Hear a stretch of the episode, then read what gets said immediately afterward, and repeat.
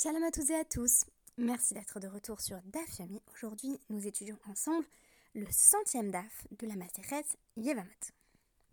Et oui, plus que 22 dapim, et nous en aurons fini avec ces innombrables cas de mariage léviratique qui ont jalonné notre étude jusqu'ici. Aujourd'hui, je triche un peu, je ne propose pas une référence profane, mais plutôt un ouvrage de vulgarisation des lois du Yichud émanant du monde Fromm et à destination de celui-ci, The Halachos of Yichud de Rabbi David Rebiat. Euh, Rabbi David Rebiat est aussi connu, peut-être surtout connu, comme étant l'auteur de l'ouvrage qui s'intitule Les 39 Melachot de Shabbat, que euh, j'ai beaucoup utilisé euh, cette année dans le cadre de mon apprentissage des lois de Shabbat, et qui énumère les 39 travaux interdits, ainsi que les concepts afférents, comme Mukte, les objets que l'on ne peut pas manipuler pendant Shabbat ou Yom Tov, ou encore Amira, la demande que l'on serait susceptible de formuler à un non-juif lorsque l'on souhaite qu'il accomplisse un travail interdit pour nous, et les situations où cela est permis ou interdit. Ici, j'ai décidé de me tourner vers le Yehoud parce qu'il en était question dans notre DAF, bien évidemment. J'ai trouvé que ce début du centième DAF de la Maseret Yevamot éclairait de façon assez pointue les relations hommes-femmes à l'époque de la Gemara. Il est notamment question de situations dans lesquelles le présupposé que les femmes doivent être tenues à l'écart des hommes leur est préjudiciable.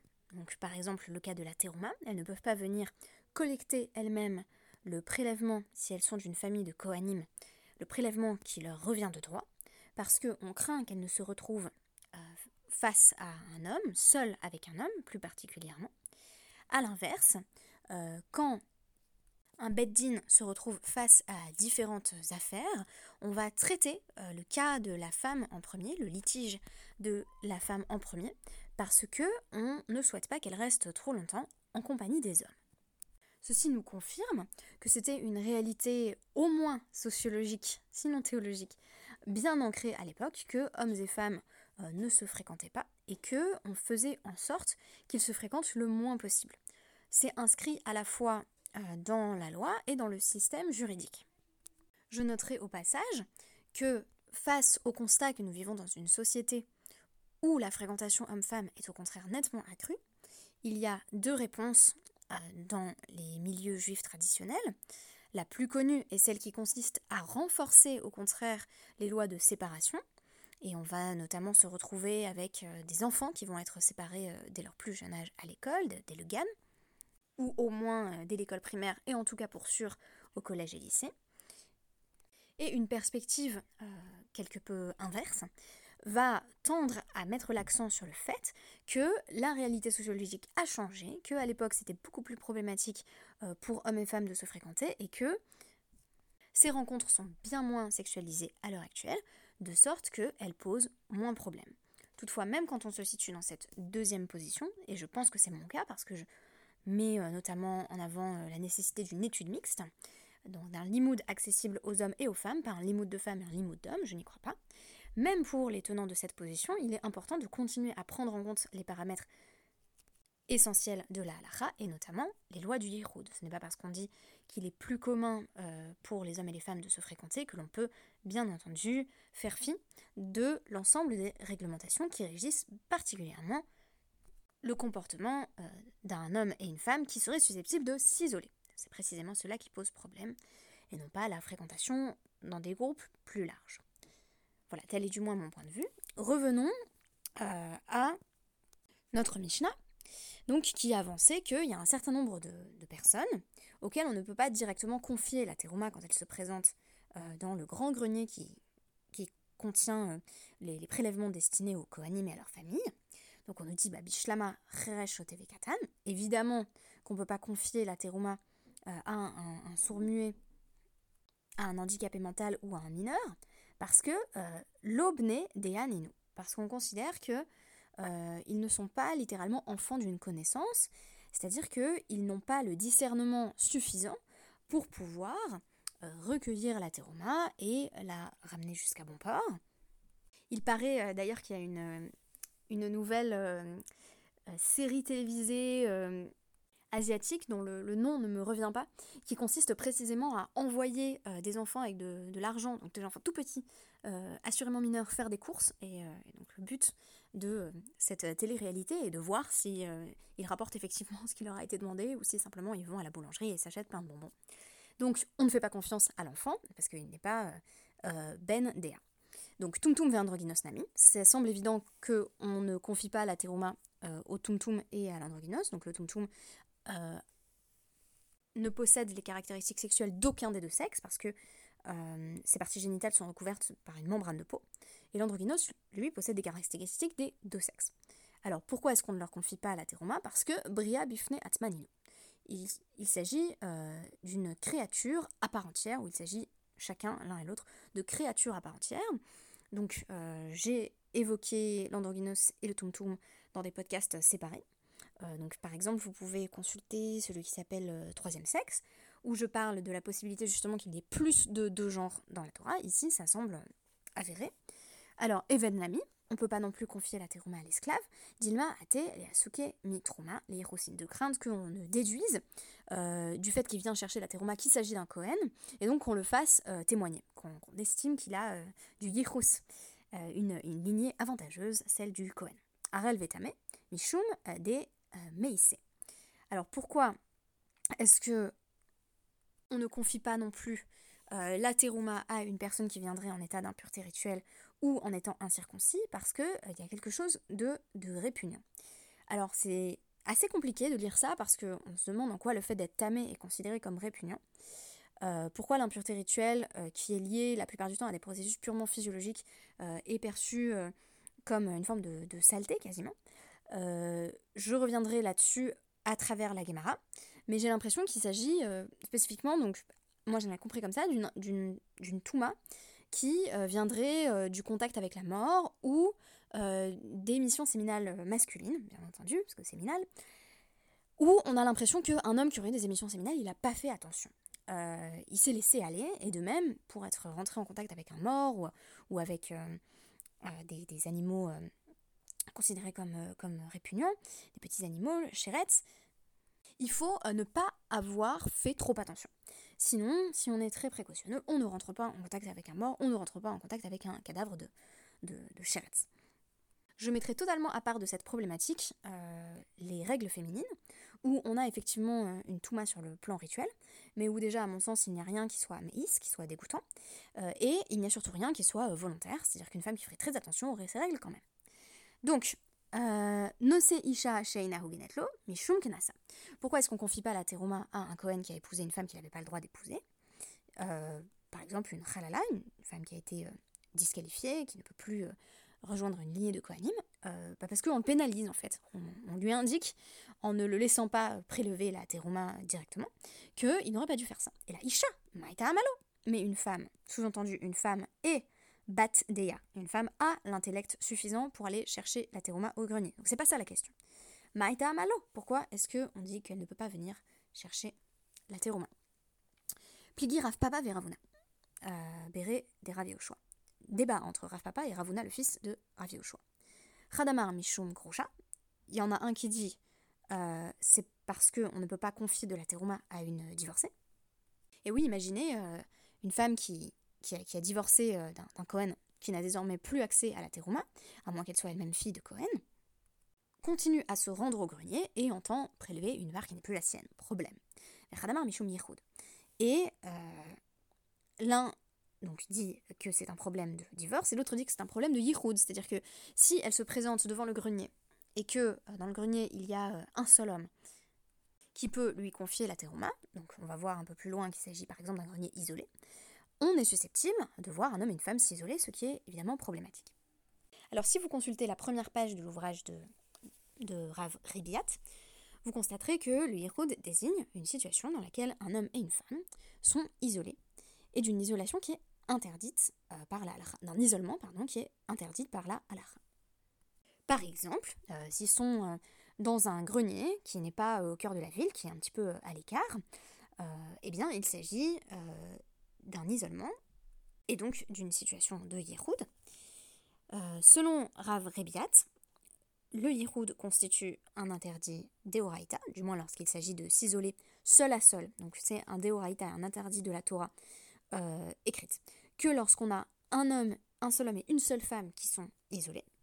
Euh, c'est tiré d'un pasouk, comme tout interdit de la Torah. Donc pasouk de Dvarim, Yud Gimel Zain, qui nous dit euh, Ki venimecha, ovinecha, ovitecha, etc. Donc si ton frère, l'enfant de ta mère, si ton fils ou ta fille, ta compagne ou l'ami de ton cœur vient secrètement te séduire en disant allons servir des dieux étrangers, eh bien tu devras, euh, tu devras euh, résister. Le terme essentiel ici étant euh, yastira, c'est-à-dire placer quelqu'un à l'écart pour pouvoir le convaincre de transgresser. On se doute donc que, à côté des yichud, comme un interdit euh, complémentaire, mais qui n'efface pas, bien entendu, la sévérité propre au Yichud lui-même, il y a les harayot, c'est-à-dire la crainte qu'on en vienne à avoir une relation interdite. Or, pour se maintenir euh, fortement à distance de ces relations interdites, on a empêché la possibilité même où une situation de ce genre pourrait se concrétiser, c'est-à-dire qu'on a empêché euh, qu'il y ait isolement des deux individus. Et là, vous me direz, bah, ça semble plutôt être un argument en faveur de l'idée qui voudrait que le yichud soit un interdit des rabanan, puisque ça fonctionne, ou ça semble fonctionner comme barrière qui permet d'éviter un interdit plus grave et lui. Pour sûr, euh, des oraita, qui serait le fait de coucher avec une personne erva, donc une personne avec qui il est tout à fait interdit d'avoir des relations sexuelles. Notons que euh, si on consulte euh, la longue note de fin numéro 5, dans euh, des halachos of on découvre qu'il y a un débat sur l'interprétation du Rambam, parce qu'on a tout l'impression, quand on lit le Rambam, donc Isurebia, Kafbet, Halachabet, que euh, ce serait plutôt un interdit des Rabbanan. Mais même sur ce point, il y a euh, des accords entre les sages, sur l'interprétation même du Rambam. Pour l'instant, avec les éléments que j'ai, je dirais que c'est un Deroïta qui fonctionne fortement comme un Derabanan, c'est-à-dire qu'il vise à protéger d'autres choses, comme une sorte de guédère, de barrière qui vise en réalité une autre transgression.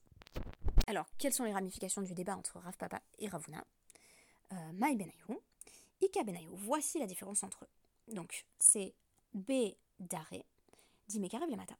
C'est un grenier qui est proche euh, d'une ville, Vélo, Shriri, Behu Inaché, mais où il n'y a pas beaucoup de monde qui passe. Donc, comme il n'y a pas de monde qui passe, il y a un problème de Yiroud, mais comme c'est proche de la ville, et à la ville tout le monde se connaît, on saura si la femme est divorcée ou non. Donc s'il se présente une, une femme de Cohen divorcée, euh, il n'y aura pas de problème, parce que dans le, grenier, euh, tout le monde dira, bah écoute, c'était divorcé, donc il n'y a plus de raison qu'on te donne de terouma. Mais il y aura quand même un problème de yichud. A l'inverse, inami, des merachag, les shrichiba inaché. Si c'est un grenier qui est éloigné de la civilisation, mais où il y a beaucoup de monde qui passe. Alors, aucun risque de yichud, donc la femme peut euh, tout à fait venir récolter sa terouma. Mais comme c'est Merachak, on va avoir un problème, parce qu'ils n'ont pas accès à l'information au sujet de cette femme, et donc on ne sait pas si c'est une femme de Cohen divorcée ou non. Donc la Gemara continue sur ce sujet, euh, Et à toutes les personnes à qui on a dit qu'on ne pouvait pas donner de la terouma quand ils se rendent au grenier, on ajoute cependant qu'on peut la leur envoyer. mitame, venose isha, she'aina, hogenatlo à l'exception de celui qui s'est rendu rituellement impur et de celui qui a épousé une femme euh, qui n'avait pas le droit d'épouser, puisqu'on a déjà dit que c'était un knas, c'est une pénalité, donc on ne va pas lui donner de la terouma, on le prive complètement de terouma. Mais alors, pourquoi est-ce qu'on peut l'envoyer à la personne qui est incirconcise Maïtama? Mishum de Anis, parce que il n'a pas été circoncis, mais il n'avait pas le choix. Par exemple, si euh, tous ses grands frères euh, sont décédés suite à la circoncision, lui-même n'a pas pu être circoncis. On part du principe qu'il ne s'agit ici pas d'un Cohen qui aurait choisi de ne pas se faire circoncire, euh, mais d'un Cohen qui n'a pas eu le choix, qui n'a pas pu se faire circoncire. Oui, mais t'as ami. Ah, Anis Quelqu'un qui est rituellement impur, a priori, bah, il, n'a rien fait pour ça. Oh, c'est absolument pas de son ressort. Hai nafish unse. Le. Dans un cas, c'est totalement indépendant de sa volonté. C'est le cas du Cohen qui n'a pas pu être circoncis parce que ses frères étaient morts suite à la circoncision. Mais dans l'autre cas, a peut-être quand même un petit peu fait quelque chose qui a mené à l'impureté rituelle. Donc, euh, on est considéré responsable, du moins ici les hommes sont considérés comme partiellement responsables de leur impureté rituelle. Alors malgré euh, ce que l'on nous dit, on affirme qu'il euh, y avait des endroits où on distribuait la terouma aux femmes, donc par exemple un, endroit où il n'y aurait aucun problème de Yehoud ou qui serait dans une grande ville où on saurait si la femme est divorcée ou non. Donc on nous dit euh, Bimmakom chez Holkin, notnim laisha trila. Euh, on doit servir la femme en premier, avant tout le monde, voilà, on saute la queue, euh, ou fotrine otamiyad. Et on, la laisse partir immédiatement après lui avoir donné sa terouma. Et la Gemara va préciser que c'est particulièrement dans un contexte où il faut donner à la femme qui se présente le maaser ani, donc visiblement, ici, il ne s'agit pas d'aller chercher de la théouma dans le grenier, mais d'aller chercher le maaseroni. Peut-être qu'il y avait d'autres greniers spécifiquement euh, dédiés euh, au maaser du pauvre, donc à la dîme que l'on devait aux pauvres. Ici, c'est sûr qu'on va distribuer aux femmes en premier. Maitama, Mishum, des euh, Ziluta. Parce que ce serait Zol, ce serait un manque de respect que de faire attendre une femme au milieu des hommes. Et Rava affirme dans la continuité de cet enseignement que euh, auparavant, quand un homme et une femme se présentaient devant lui pour euh, juger donc un, cas judiciaire, un litige, euh, il faisait en sorte de traiter en premier le cas de l'homme. Pourquoi? Amina des Mechayev mitzvot, parce qu'il a plus de mitzvot à réaliser, donc il faut le, libérer, il faut lui libérer son temps, alors que la femme peut-être peut se permettre d'être plus oisive. Mais une fois qu'il a entendu cette beraïta, celle que l'on vient de rapporter, au sujet de laquelle il faut servir les femmes en premier en matière euh, de Maaseroni. Euh, euh, Sharena, Tigrad et Itata Beresha. J'ai commencé à résoudre les litiges des femmes en premier. Maitama, Mishum, Ziluta. Pourquoi? Bah Pour ne pas faire attendre une femme au milieu des hommes. Le présupposé, qui est notamment affirmé dans le traité Shavuot, est que il répugnait aux femmes de passer trop de temps à l'extérieur du foyer. Dans un contexte aussi public que le Beddin, et que si on les retrouvait certes dans le rôle de plaignante, il était plus confortable pour elle de ne pas rester euh, trop longtemps aussi exposée. Pour le coup, sur ce point, on peut dire aussi que les choses ont bien changé. Alors y a-t-il toujours une crainte de zilouta À l'heure actuelle, est-ce qu'on considère qu'on manque de respect à une femme quand on la fait attendre, quitte à la faire attendre en présence d'autres hommes? Ou est-ce qu'au contraire, cette zilouta n'existe plus? Parce qu'il n'est pas particulièrement déplaisant à une femme de faire valoir ses droits, ni euh, de rester en présence d'hommes. C'est une question que je laisse ouverte à votre appréciation. N'hésitez pas à m'écrire en commentaire ou à me donner votre avis par message. Merci beaucoup et à demain.